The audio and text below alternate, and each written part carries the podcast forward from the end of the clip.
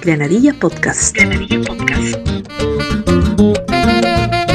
Peruanas rompiéndola en el extranjero.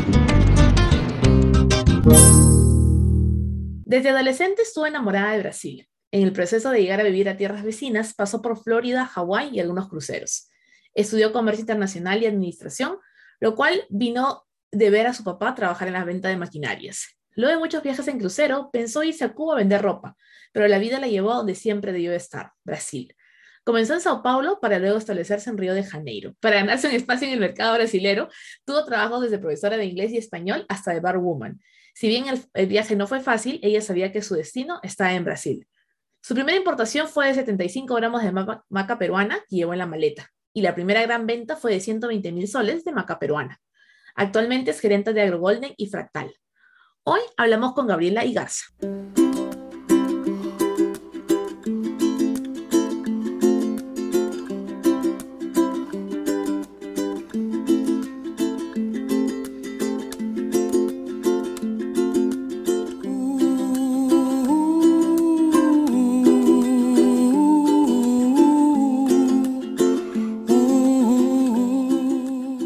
Hola Gabriela, bienvenida a Nadia Podcast. ¿Cómo estás?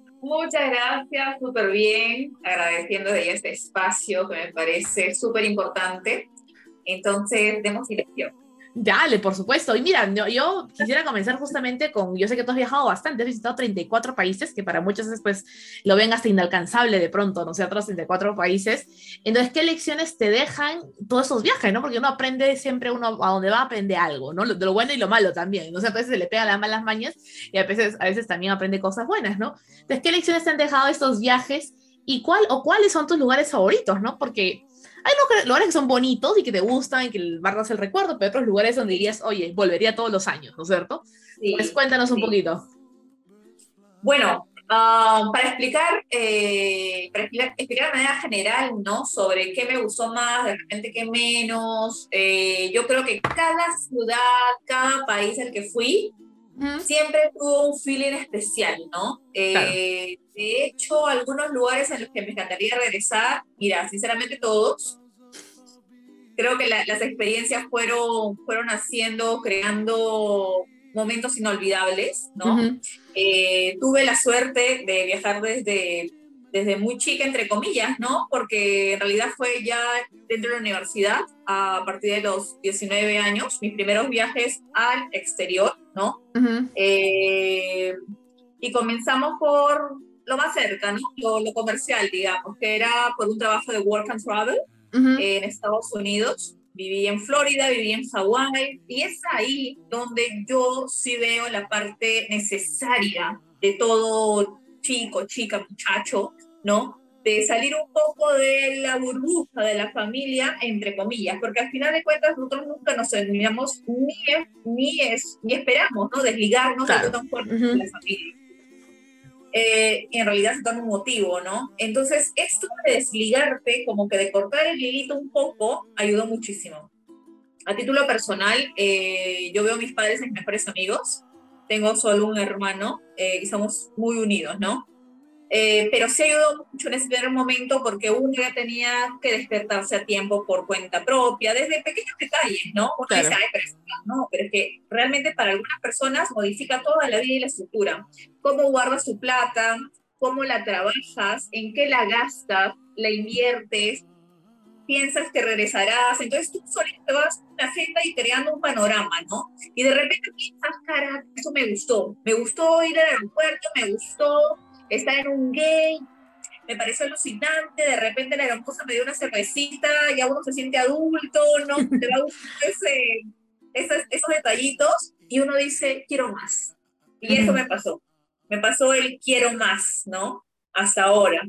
Y yo creo que lo tendré por vida, ¿no? Quiero más. O quiero sentir aquel saborcito de estar en un lugar nuevo y, este, y decir, caraca, o sea, me lo he ganado, ¿no? Porque uno se lo acaba de ganar cuando uno realmente la busca y ve que existen varios desafíos, porque viajar no es fácil, cuando yo comencé a viajar, quien pagaba los pasajes eran mis padres, ¿no? Teníamos una situación tranquila, pero luego fue complicando, lo que obviamente como una hija sensata te da entre las elecciones, ¿no? A ver, de repente cuando estás lejos, puedes hacer lo que se te dé la gana, entre comillas, pero uno ya va viendo, ¿no? ¿Cuál es tu límite? ¿Qué es lo que tienes que hacer? ¿Qué es lo que debe ser hecho? Y creo que yo seguí ese, ese orden, ¿no? Fui responsable en cada paso y eso me ayudó muchísimo. Esa fue la primera parte. fue la primera parte, luego viene la parte donde realmente eh, tuve que dejar un poco la universidad e irme a trabajar. Eh, y tenía una amiga, una, una, de mis mejores amigas, que iba a trabajar en crucero. En la época te pagaban pues tus 2.000, 3.000 euros, este, lo cual era obviamente súper interesante, ¿no? Eh, ya hablaba inglés, eh, me comunicaba mucho, ya era loca por viajar, tenía 20, 20, para 21 años en la época, más o menos, y pasé una prueba, me dijeron, ok, perfecto, pero has tenido experiencia trabajando en hoteles, de de waitress y yo no, así que estudié en una agencia de tres meses en Lima, no recuerdo, de crucero, y me dieron el pasaje, ellos me compraron el pasaje y me fui por seis meses, conocí lugares pues asombrosos, ¿no? Alaska, Canadá, bueno, Canadá ya la conocía, pero igual Alaska, eh, toda la parte del Caribe. Yo creo que fue esa parte la de trabajar en un crucero, de repente quien, quien también lo haya experimentado sabe lo que estoy hablando, te cambia la vida totalmente, ¿no? Eh, trabajar en un crucero uno no se va de paseo a comparación de Work and Travel, uno se va a trabajar realmente, uno se va a cumplir, ¿no? Se va a cumplir la maratón. O sea, tú no te puedes bajar antes porque también o te despiden o no te renuevan el contrato o no te pagan el proceso de vuelta. Y este, sí, sí, sí, ahí es bravo porque realmente tú no trabajas tus ocho horitas y te vas a dormir. Ni hay un día libre de, ay, voy a conocer pues este, este lugar. No, tú no tienes día libre en el crucero eh, y llegas a trabajar realmente más de ocho horas. En algún momento llegué a trabajar 14 horas directo. Eh, y hay ciertas leyes que, que, que, velan por ello y también existe la ley del, del navío, la ley marítima que, uno no, no lo hace. Estás en aguas internacionales y ya pues, ¿no? ¿Y qué vamos a hacer? Dios. Y recuerdo, ¿no? Recuerdo mucho a un Mefedi, que es gerente de, eh, de gerente del de, restaurante, ¿no? Yo trabajaba de West. Y un serbio, ¿no? Porque hay gente de todo el mundo, eh, le, le, dice, pero ella a llevar esto, esta tremenda ¿no? Eh, cantidad de platos, qué sé yo, no recuerdo muy bien la época, eran platos, imagino. ¿Cómo ella va a llevar? Oh, mira, qué mujer. Él volteó y le dijo, si no puede llevarlo, entonces ¿qué hace en el bar? No, yo le agradezco. Me pareció fenomenal. En ese momento no, obviamente que llorar. Claro. en retrospectiva, en retrospectiva pero él lo agradezco porque realmente lo podía hacer, ¿no? Si lo podía hacer, eh, mm, no quiero irme al tema de verdad, lo respeto muchísimo de feminismo, machismo, pero si lo podía hacer un hombre con, eh, de mi edad y tal, sí, yo también sí que lo podía hacer, ¿no? Este, y lo hice, pero me, pero me ayudó muchísimo porque fue un, oye, tú lo puedes hacer, o sea, me vio y dijo, él dijo esas palabras, pero en realidad para mí me quedó para el resto de mi vida como que tú lo puedes hacer. tú lo puedes hacer, ¿no? Claro. Y, este, y así fue, así pasamos la primera, el primer navío, luego me dijeron para ir a otro navío, solo que en ese interín yo ya había hecho un dinerillo y había colocado una empresa en Perú, una empresa ¿no? de importación de ropa, había colocado ahí una mini boutique y todo. Me fui nuevamente, hice otro, otro capital y con este otro navío sí fue tenso, realmente este, pasé por momentos complicadísimos. Tuve una denuncia, yo hice una denuncia, ¿no? Por un muchacho, por un muchacho de Honduras, eh, de asedio sexual. Eh, fue horrible. No, no fue a más, digamos, pero fue un momento bien difícil. Pero más difícil que ese momento que uno ya al final lo olvida, fue el tema que el gerente de ese navío, ¿no? Me dice, bueno, mira, ¿sabes qué? Esa es tu, tú has denunciado esto, pero te digo lo siguiente, te vas del barco tal, tal chico y tú también te vas del barco. Y yo, es así, ¿qué mm. quieres hacer? ¿procedemos o cómo? Y yo, no, no, se queda, yo me quedo también. Y ahí también fue otra gran experiencia de mi vida, ¿no? Cómo sobrellevé ese momento tan difícil. Eh, faltaba, era el segundo mes, me parece, y aún faltaban muchos meses a bordo. Al final, Dios es grande. Y, yo siempre tuve el tema de Attractor Factor, me gusta mucho el tema de la energía, de lo que yo pienso, lo coloco, lo coloco en una pared ya, o lo dibujo. Mi agenda siempre tiene los, los objetivos de la semana acá, ¿no? Y a los, al mes vino otro gerente y nos escoge, le cuento la historia, lógicamente, escoge a dedo y dice, mira, sabes que hay otro, hay otro navío, así que tú trabajas súper bien, si tú quieres te quedas en ese y te subimos salario porque te vas a otra zona, o si deseas te pasamos a ese otro navío, que la ruta era Grecia y, ¿no? Y le dije, bueno, voy a otro navío. Me llevó al otro navío, fenomenal, trabajé bastante, como no, bueno, siempre, pero muchísimo. Y fueron las experiencias de la vida, ¿no? las más duras son las que hoy más recuerdo y más me gusta contar, porque realmente esas lecciones te, la, te las da la, la vida, ¿no? Claro, van, formándote, ¿no? Te han formado y, y justamente como lo contamos al inicio, te formaron, tú te ibas a ir a Cuba, pero tu corazoncito siempre terminaba en Brasil. ¿No? Y así comienzas también, bueno, me gustaría que nos cuentes porque creo que es importante para muchas peruanas que de pronto quieren emprender, ¿no? Un negocio, no necesariamente de pronto de exportación e importación, pero un negocio como tal, ¿cómo es que comienza Agro Golden y Fractal? ¿no? Porque de todas maneras es un viajecito, no es que uno dice, ay, creo mi empresa y ya está, ¿no? O sea, todo es un proceso, así que cuéntanos, por favor. En la vida todo está, eh, todo tiene unos puntos, ¿no? Tú al final te cuenta que ese punto era por este punto, y al final al final toda la figura, digamos. Entonces, en ese navío, ¿no? Para ya hacer el nexo, en el navío que pasaba yo decía, si puedo hacer todo esto, lo puedo hacer con mi empresa. Y me ponía a pensar mi empresa, el futuro, de, ¿no? De, de, de, lo que de repente hoy, ¿no? Y me ponía cada día, Ana, era cada día pensar en ello, cada día yo veía hablaba con los clientes sobre eso, ¿no? En inglés, en portugués, y hablaba portugués en la época, ¿no? Un poco. Y, este, y bueno, fue, tanto lo dije que el universo me dijo, ya estoy cansado, toma. Entonces tuve la oportunidad de conocer a cubanos y ya llegando a Perú dije, bueno, como los cubanos les gusta, compran ropa, llevaré ropa de Perú, dije, ¿no? Y en ese interín hubo la oportunidad de irme a Brasil porque una amiga se iba, yo, mi, papá me dijo, anda de vacaciones, traes bikinis, es lo que quieres continuar haciendo entre compras y ventas y ya vas viendo. Definitivamente, compré el pasaje para Brasil, solo que yo llamaba el país. Yo he sido enamorada de Brasil desde que era chiquitita, ¿no? Desde que en el Canal 2, en Frecuencia Latina, salía el carnaval, todo esto, yo me acuerdo que veía ya. Y bueno, fue eso. Fue una pasión pues seguir lo que yo realmente quería. O sea, yo no vine a Brasil con un trabajo tipo, Gabriela, vas a trabajar de tal, o de repente, este, tampoco, me vine, tampoco vine por una necesidad, ¿no? Yo creo que eso también es importante mencionar, este, porque eso también, de repente, uno entra a trabajar en algo por necesidad y al final no es algo que te llena o algo que lo que trabajas y le metes todo para, porque te gusta, ¿no? Porque te llevó. Lo mío sí fue corazón, lo mío sí fue tipo, es aquí, es aquí. Y bueno, ahí comienza, ¿no? Me quedé en Brasil, eh, bueno, regresé, hice todos los papeles, residencia temporal para luego tenerla permanente. Tuve muchos amigos acá, que eso obviamente me ayudó muchísimo. Y nada, comencé como Omar Woman, como bien dijiste, en una empresa que se llama Venga, en Ipanema, muy linda la empresa. En la época me parece que hoy tienen no sé si, bueno, estaba en Sao Paulo, ya cerraron uno por el tema de la pandemia, etcétera.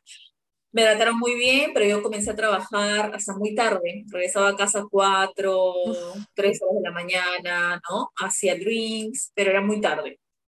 Y llegó un día que dije, no, no, no, o sea, tampoco todo bien, la experiencia, pero tampoco dejo Perú y todo esto, ¿no? Porque ya también tenía estudios, eh, eh, luego tenía también la empresa, la empresita de importada que me estaba yendo mal. Eh, ya había visto la empresa de importación de bombas hidráulicas de Brasil, de, perdón, de Estados Unidos con mi primo, que, que vivía allá. Entonces dije, bueno, acá también no está cuadrando. Solo que en ese momento me dan la oportunidad para ser gerente de la Harley Davidson. Y, me presento y fui seleccionada, pero no tenía documentos de, CP, de CPF, ¿no? Eh, con los que sí había podido trabajar en el, en el anterior trabajo. Entonces, eh, que es como un DNI. Y cartera de trabajo también. Entonces ahí, bueno, medio que desisto y luego aparece el tema de ser profesora y inmobiliaria y comienzo a trabajar en inmobiliaria y luego de profesora. Y el tema de inmobiliaria es a ver si vendes bien y si no, quién te banca, ¿no? Así que nada, fue pasando el tiempo, fui ganando más alumnos, siempre viendo el tema de la empresa, se llegó a hacer la empresa, conseguí colocar una empresa en Río de Janeiro, a Río de Janeiro en la época, y domingos, sábados, como ahora, trabajaba sin parar, ¿no? Y un bello domingo mandé un mensaje para una empresa de Sao Paulo, me respondieron, y, este, y bueno, pasó el tiempo y vine a Sao Paulo. Yo vine a Sao Paulo eh, en el 2014, 2013 para 2014, y tenía 80 reales en mi mochila. ¿Que en dólares es cuánto? En dólares estamos hablando del tipo de cambio de hoy, unos menos de 20 dólares, debe ser unos 17 dólares, más o menos. Con 17 dólares no se es nada en Jerusalén. Así es. Y acá tampoco. Importante saberlo, importante saberlo. Y me dice, oye, pero qué loca, o sea, lo haría, o sea, ¿cómo es ahora? Hoy no lo haría. ¿No? Claro. Yo creo que ese coraje es de etnocoloquial, si, si me puedo expresar. Sí, sí, por supuesto. Es de chivola, ¿no? De chivola de, bueno, comer una galleta. Y no estoy hablando de mentira, comí una galleta, o sea, tal y cual. Y eres chica, este, no sabes mucho de la vida, eres buena y pecas de inocente también, ¿no? Pero siempre confié mucho, eh, tengo mucha fe, confío en Dios, así que este, tenía un, tengo un amigo, un buen amigo acá en Sao Paulo, él me recibió, eh, y nada, trabajar todos los días, hasta que fui al escritorio comercial Perú así para hacerlo más corto, ¿no? Uh, fui escritorio comercial, presenté el tema de la quinoa, de la maca, ya había trabajado, ya había estado en contacto con el escritorio, escritor, para, perdón, con la Cámara de Comercio Exterior Peruana, y había hecho contacto con empresas peruanas, por supuesto, entonces tenía muestras, ¿no? Pero sin nada, o sea, realmente con los 80 reales en el bolso, nada más. Eh, y como bien dijiste en el inicio, yo vendía, ¿no? Desde la paleta, la maca y, y dónde queda, ya tomaba el bus, tomaba un bus y me iba a tal, tal lugar, pagaba 360, 350 en la época, regresaba, vendía por 75 reales y este, o 95 dependiendo. Y, y, bueno, así, ¿no? Así, así, así, día, noche, manda, en fin. Llegué aquí, fui a ese escritorio comercial, les presenté y salió una conversación, cómo es la vida, en la comparación sale, ah, Gabriela, mira, qué interesante lo que me cuentas, lo que me dices, realmente acá la quinoa, la se está importando mucho, en la época la quinoa estaba a 12 dólares, ¿no? 2013 para 2014. Eh, hoy está 1. Y me decía, ¿sabes qué? Este, mira, vamos a tener una reunión con el ministro de Economía. Solo que el viceministro en la época, Giancarlo Gaya, que en paz descanse, era mi vecino en Perú. Ajá. Ajá, era mi vecino en Perú, un, señor maravilloso, encantador, súper buena gente, casado con una brasilera, eh, que en paz descanse también. Y, y, bueno, entonces dije, bueno, pues, no, entonces, no, el, el, el presidente de la, del escritorio comercial acá en Sao Paulo me dijo, bueno, ¿quién la, la invitación a, a Gabriela? Mira, pues vecino, que no sé qué. Bueno, fui y ahí se me abrieron las puertas. De los 80 reales que te había comentado, unos 12 nada más fueron en el tren, en la vuelta y todo. Era, fue hecho en el Renaissance Hotel, un hotel muy lindo en Sao Paulo. Y ahora sí voy, ¿no? A tomar mi café o a hacer lo que se me dé la gana. Pero que en la época yo fui con lo que tenía y regresé con lo que tenía. Ni sé cómo, porque esto acabó a once y media y, a las, y teníamos metro hasta la medianoche. Así que tenías que correr como Cenicienta antes de la medianoche. Y yo no lo sabía, porque si te cerraba, ¿qué hacía? Mi amigo estaba ese día en casa, eh, con certeza yo no tenía sal en el teléfono, entonces me iba a quedar en algo, yo no sé qué iba a hacer. Bueno, El tema es que regresé todo bien, al día siguiente me fui a ver a ese cliente, me dijo, mira, ahora yo no importa, ya había pasado lo de, ¿no? Lo del encuentro y eso. Eh, y había conocido a un señor, ¿no? Un señor mayor que, que, que, habla sobre todo el tema de Perú, la actualidad, en ese momento, las exportaciones. Él me extendió otra invitación, me estoy olvidando lo más importante. Me extendió otra invitación y me dijo, mira, Gabriela, mañana habrá una reunión en la FIES, que es la Federación de Industria de Sao Paulo. Por favor, da. Sí, Pronto. Eh, al día siguiente me fui a ver a ese cliente, me dijo para que vaya a ver otro cliente y comencé a andar por Sao Paulo buscando clientes. Solo que ese día, en la tardecita, me fui a la fiesta y ahí aconteció. ¿Qué sucedió? Llegamos a la entrada, está el presidente del registro comercial, estaba el presidente de la Cámara de Comercio Peruana, ¿no? Eh, y habían invitados peruanos, importadores, exportadores y todo lo demás. Y comienzan a llamar uno por uno. Y yo dije, bueno, mi invitación debe ser en, no sé, pues, ¿no? Una charla sobre productos, algo. ¿Qué había pasado? Yo había estado hablando el día anterior con el presidente fundador de la FIES. Y yo no lo sabía. Entonces, eh, cuando nos llaman a todos, el presidente de acá del Instituto Comercial miró como que no. Ya, había, ya sabía quién era yo, estaba iniciando, y no sabía por qué realmente me habían llamado. Llegué y mi nombre estaba al lado del fundador y el nombre del presidente del escritor comercial estaba a unos cuatro asientos más, o sea, hacia la derecha, ¿no? Una mesa enorme solo de, de hombres, había solo una mujer reportera y yo. Pasó el tiempo, o sea, las, las horas hablando, no fueron como tres horas, y al final el, eh, fundador quiso que yo hable y hablé sobre la marca. Ajá. que en esos momentos me vino una idea, ¿no? Tipo, vi derecha, izquierda, todos mayores de 50, 60, 70 años, y dije, ¿qué les puede interesar? Asuntos, con lo que, asuntos, ¿no? Que veían caliente porque todo el mundo está medio jato. Viagra. asocié la Viagra con la, pero claro, asocié la Viagra con la maca eh, hablé sobre partidas arancelarias, les conté la historia de la Viagra, cómo la Viagra entra al mercado, la Viagra entra como, ¿no? un potenciador sexual de la noche a la mañana, no, no. La, Ese fue un accidente, ¿no? Sabemos que fue un accidente este, en cuanto a medicamentos, en realidad ya entra por el tema del corazón. Y luego se, se sabe sobre los poderes de la Viagra. Y dicho y hecho, todo el mundo atento al ese mismo, esa misma tarde se levantaron con tarjetas personales diciendo, oye, reunión cuando, ah, mira, yo quiero que hables más de esto y la data. Y ahí comenzó mi vida en Sao Paulo. Esa misma tarde dije, yo no me voy. Y al día siguiente me llamaron para trabajar, o sea, me dieron una oficina en una empresa importadora y ahí comenzó todo. Comencé a vender para esa empresa, comencé a ver a todos los clientes que podía, parecía una hormiga yendo, buscando azúcar en todos lados, ¿no? Hasta que un feriado me llaman y me dicen, mira, ya sabemos que importas, no, que eres peruana y queremos importar maca y sabemos que importas eh, quinoa. Yo no importaba nada en ese momento, no tenía cómo importar nada, yo vendía todo de todos, nada más. Y le dije, sí, claro, pero mañana es feriado, yo voy a estar acá. Bueno, mañana yo también estoy allá.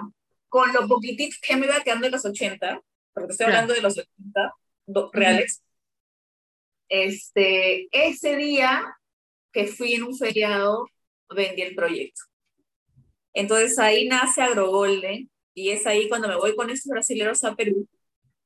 Les, ya obviamente sabía cómo hacer el tema de, exportaciones de Perú, ¿no?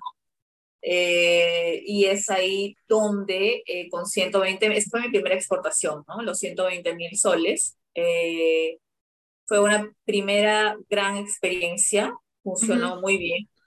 y de ahí ya vienen unas 10 exportaciones más con ellos y ya pasamos a, Fractal, ¿no? Que Fractal sí es eh, enteramente, entera, enteramente mía, ¿no? Fractal Perú. Y ahí comenzamos con Fractal, exportar eh, hasta el día de hoy, gracias a Dios. Y ahora también con Fractal Brasil, que exportamos de Brasil para Perú, ¿no? Entonces aquí somos una empresa exportadora, importadora y distribuidora acá en Brasil. Y en Perú somos una empresa exportadora y distribuidora.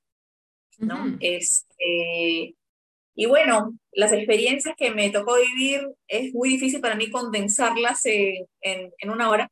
No, claro.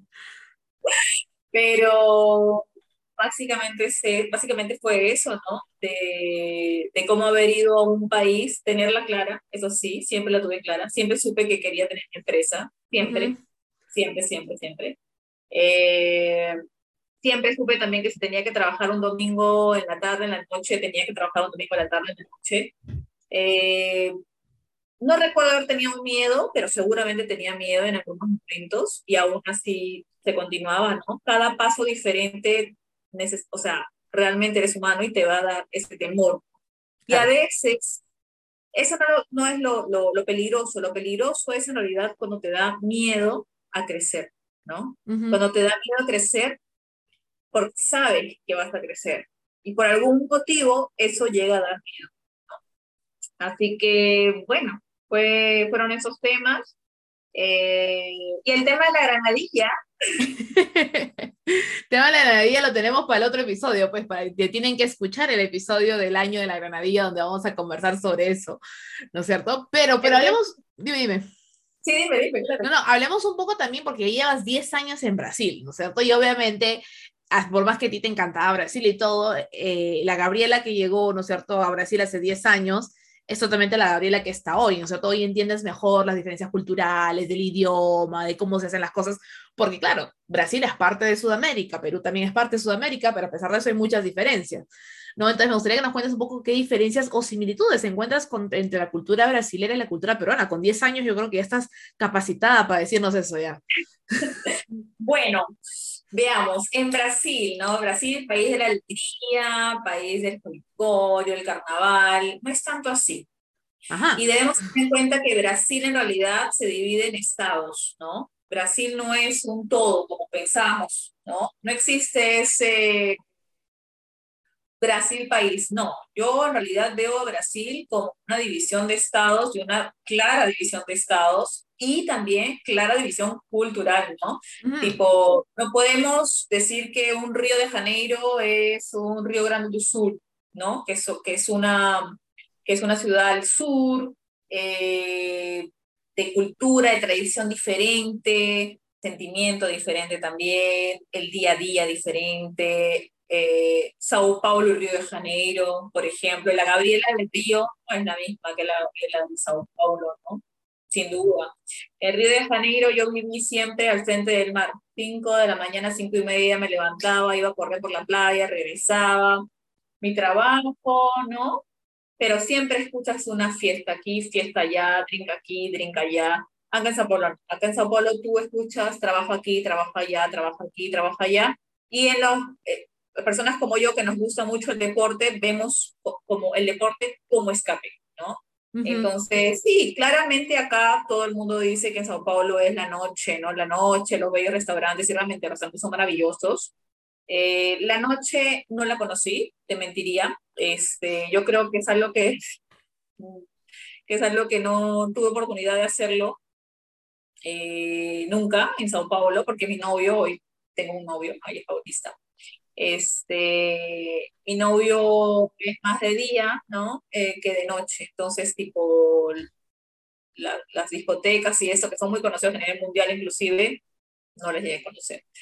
Eh, diferencias mayores a ellos, sí, existen varias. Por ejemplo, el tema, no quiero ahondar en, en esto, ¿no? Pero el tema político, yo creo que es algo que modificó mucho el Brasil en los últimos años el Brasil de 2012 no es el Brasil, como les digo, ¿no? Brasil fragmentado, eh, como el de ahora. Veo muchísima división, lamentablemente, mucha división entre izquierda y derecha, y eso hace que el país eh, pierda esa alegría característica, ¿no? Hoy tú ya no ves un brasilero en la Copa del Mundo un brasilero colocando la bandera. Eso, eso es interesante. Antiguamente, eh, cuando Brasil jugaba, se colocaba la bandera de Brasil y hoy quien tiene la bandera de Brasil colgada es quien apoya al gobierno de Bolsonaro, por ejemplo, ¿no? Eh, eso es muy triste, muy, muy triste, ¿no? Inclusive en el 2018, yo creo que de 2018 para acá, yo veo una similitud muy grande con el Perú. pero como comenté, no me gustaría eh, ahondar el tema político, ¿no? Solo dejarlo ahí de que realmente el tema político sí modificó mucho lo que hoy vemos a, a Brasil, ¿no? Claro. No, de hecho que la política tiene una influencia en cómo se desarrollan las cosas dentro de la sociedad, dentro de la cultura, pero dejemos ese tema de la política, porque este no es un espacio para debatir de política, para eso existen otros podcasts, existen otros espacios, yo no soy, no es mi tema, ¿no es cierto? Por favor, aquí hablamos de peruanas rompiéndola en el extranjero y se acabó, ¿no es cierto? El tema de la política se lo dejo para otros compañeros. Eh, y bueno, cuentemos para ir cerrando este episodio, ¿no es cierto? ¿Qué recomendaciones tienes para aquellas peruanas que están interesadas en importar o exportar? Porque en algún momento, mira, yo te lo conté yo hace, hace unos días conversamos, ¿no? Que yo traigo, yo parezco este dealer de café, porque a mí no me gusta el café, pero yo cada vez que regreso de Perú, llego eh, con la maleta con por lo menos 8 kilos de café. ¿No es cierto? Yo tengo miedo que un día inmigraciones acá en Israel me decida, usted señorita, ¿qué, ¿qué, tanto café se trae, no? Y yo, ay, es que mi esposo, mi suegro, todos ellos toman café. Entonces, yo, soy, entonces yo soy la dealer oficial. Mi papá vino hace dos semanas a visitarme y también llegó como con cinco kilos de café. Entonces yo estoy esperando el día en que migraciones me lleven a un cuarta parte y me digan, señorita, ¿qué es esto? ¿No? ¿Qué, qué, qué está pasando acá?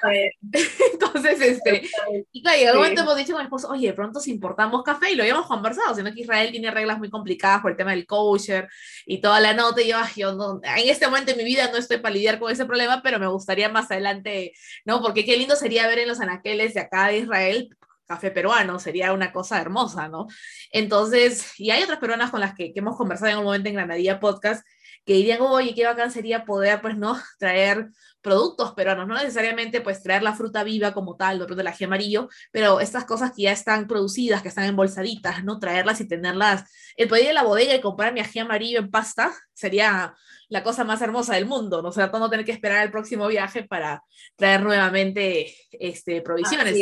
Entonces, ¿qué recomendaciones tienes para aquellas peruanas que de pronto les está picando el bichito de qué pasa si yo me vuelvo, ¿no es cierto?, una exportadora de productos peruanos. Pero por supuesto, si existe una, una, persona en este momento que está viendo el podcast, el podcast y me dice, ¿será que yo podría? Claro que puedes. Claro que puedes. Lo que siempre digo es, coloca la semilla, colócala. O sea, el tiempo va a pasar de todas maneras. Los, los meses van a pasar, el año va a pasar la diferencia es sembraste, o sea, vas a, vas a ver una cosecha de algún otro producto o de alguna otra cesta donde pusiste los huevos. Entonces, eso explico, ¿no? Eso es importante, eso es, es ¿no? La motivación del ser humano de realmente coloca tu semillita, colócala y verás que da fruto. Entonces, ¿qué es lo primero que tienes que hacer? Primero ver, digamos, estoy en, no sé, Finlandia, eh, en Israel, por ejemplo, ¿qué productos me gustaría, qué productos podrían pegar? A ver, de repente es este, no sé, este shampoo, digamos que es un shampoo, no es un shampoo. Este shampoo, oye, pero en Perú hacemos shampoo por tres soles y es la calidad que me gusta y tal, y ese está 26, ¿no? ¿Será que pega? Bueno, ahí, comienza, ahí comienza el interés, ¿no? ¿Será que pega? Veamos primero si va a ser competitivo, si tenemos el, el segmento o el nicho, a veces, que a veces también compensa. Nicho es la, la cantidad menor de un segmento eh, de tu público objetivo, ¿verdad? Por ejemplo, el café, vamos a ir a un tema que a ti te, te apetece, ¿no? Que es el café. Eh, generalmente, se va a comprar el café, el café al supermercado? En el supermercado, ¿qué tipo de café tenemos? Ah, mira esto. ¿Y cuánto está el café del kilo? ¿O cómo lo consumen? ¿En sachets? ¿Cómo se consume el café en Israel, no? Oye, ¿y será que puedo comprar 100 kilitos para probar? ¿Por qué no? Y la maquila, cuando le hago acá el, el, el, el, el sanitario, ¿cómo funciona eso? Y ahí comienzan las indagaciones. Básico, ¿qué es lo que debemos hacer eh, para comenzar a importar? Primero, ¿qué producto? ¿Qué producto el, eh, necesita? ¿no? Nos vamos a enfocar siempre en la necesidad. No es algo que a ti de repente te guste. ¿Cuál es la necesidad? Porque al final quien lo va a comprar no eres tú. Quien lo va a comprar su público. ¿Qué necesitan ellos? Lo que, ¿Qué necesitas tú? Esto, yo te lo traigo, ¿no? Si es de Perú, yo te lo traigo. Solo indícame cuáles son los eh, eh, registros que tenemos que presentar en cada país. Eso es lo primero. Registros en cada país, ¿no? Que hoy en día lo podemos saber inclusive vía internet. Eh, algo rico, por ejemplo, que yo, Gabriela, estamos queriendo traer aquí al Perú, ¿no? Un pack de ceviche. ¿No? El pack de ceviche viene con el, con el choclo desgranado, choclo peruano, que acá no existe choclo peruano, Eh, colocamos el camote en rodajitas eh, sellado al vacío. Tenemos la, el limoncito que hoy en día ya está liberado, el limón pequeño, acá no existe limón pequeño. La papa amarilla, que acá no existe papa amarilla. Entonces esas cositas, ¿no? Eh, y eso lo pensamos traer. ¿Cómo viene eso? Refrigerado en un container refill, ¿no? Como en algún momento vino la granadilla y Natura acá al Brasil. Eh, y bueno, comienza por eso. De repente en Europa, lo que es atractivo en este momento es algodón 100% Pima, ¿no? El algodón 100% Pima, la ropa para, para bebés, está en, en, una, en un crecimiento tremendo. La plata peruana, somos principales exportadores de plata en el mundo. ¿No? Aprovechar eso bastante. Eh, ¿Qué más tenemos para Europa de Perú? La lana, se vende tan bien y tan caro, ¿no? La lana, la lana peruana. Eh, en fin, en temas de agroindustria, la quinoa cada vez va bajando porque la quinoa se siembra en cualquier, en cualquier suelo y ella, ella crece. Eh, la maca creció mucho en, en, Europa, ¿no? Por ejemplo, yo tengo, tuve un mercado en, en, Portugal, pero ahora me concentré por la, por la demanda que tengo acá en Brasil. Me gustaría que a, a Europa, ¿no? Oye, Gabriela, acá yo he visto maca, bueno, se podría llevar. ¿Cuál es la cantidad mínima, no? Ese es el susto. Se no tengo plata, ¿cómo importa? Cantidad mínima. ¿Cuál es la cantidad mínima que se puede hacer para testar? Se puede comenzar de nada. Yo comencé sin nada. Ajá. Entonces, lo primero es investigar nuestro nicho, que es muy cierto, ¿no? Porque bueno, hay países acá, el israelí, por ejemplo, tiene una cultura cafetera tan fuerte que yo estoy segura que el día que, que realmente el, café peruano entre al, mercado, porque hay café brasilero, por ejemplo, hay de Brasil, hay el colombiano en algunas, pues esas cafeterías que son así de elite, pues, ¿no? Que son así todas nice o todas, todas medias, este, ay, ¿cuál es la palabra? Todas así, pues, todas especiales, ¿no? Que te ofrecen esos cafés, los cafés así todos exóticos, ¿no? Los cafés exóticos, sale el café de Brasil, el café de Colombia, y yo digo, ¿por qué no está el café peruano ahí al costalito? ¿No es cierto? Entonces, ¿por qué no está? O sea, alguien que me explique por qué no está porque no está exactamente, exacto, exacto. A veces pasamos tantos, tantas y tantas y tantas horas, ¿no? Eh, trabajando para una empresa que no es malo, al contrario, yo creo que es lo más tranquilo del mundo, pero la parte, sí, como, como digo, ¿no? Mira, esto es mío, esto es mío, y cuando algo es tuyo, lo cuidas, lo cuidas, tú sabes, lo cuidas, lo, lo amamos, hacer tu hobby, ¿no? Hoy es sábado, yo me quedaría hasta unas 8, 6, ¿no? Haciendo mi agenda, es mi hobby, mi pasatiempo. Es que cuando te, gusta, no es un esfuerzo ni un sacrificio, pues, ¿no? Tienes algo que realmente te gusta, eso es muy, muy cierto. Así es, y es rico, ¿no? Van llegando cosas en temas de exportación, como te había comentado. Lo tengo acá, tú te muestras, y van llegando muestras, y es bonito también, ¿no? Que las personas crean en ti, confíen en ti, y tú le devuelvas un... O sea, el, el esfuerzo de tu trabajo, que se, obviamente se traduce en economía para ellos, uno mismo también, naturalmente, pero este, es muy, es muy, más que bonito la palabra es gratificante, ¿no? sí. La vida, tiene, cobra un sentido diferente. Así es, así es. Gabriela, muchísimas gracias por estar con nosotras en este episodio de Granadilla Podcast y que la sigas rompiendo en Brasil.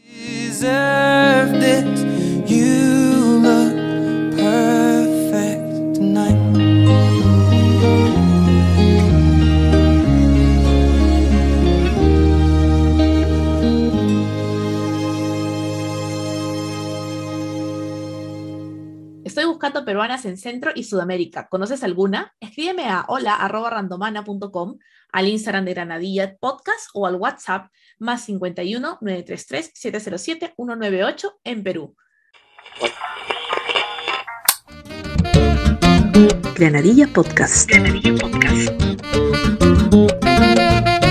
Peruanas rompiéndola en el extranjero.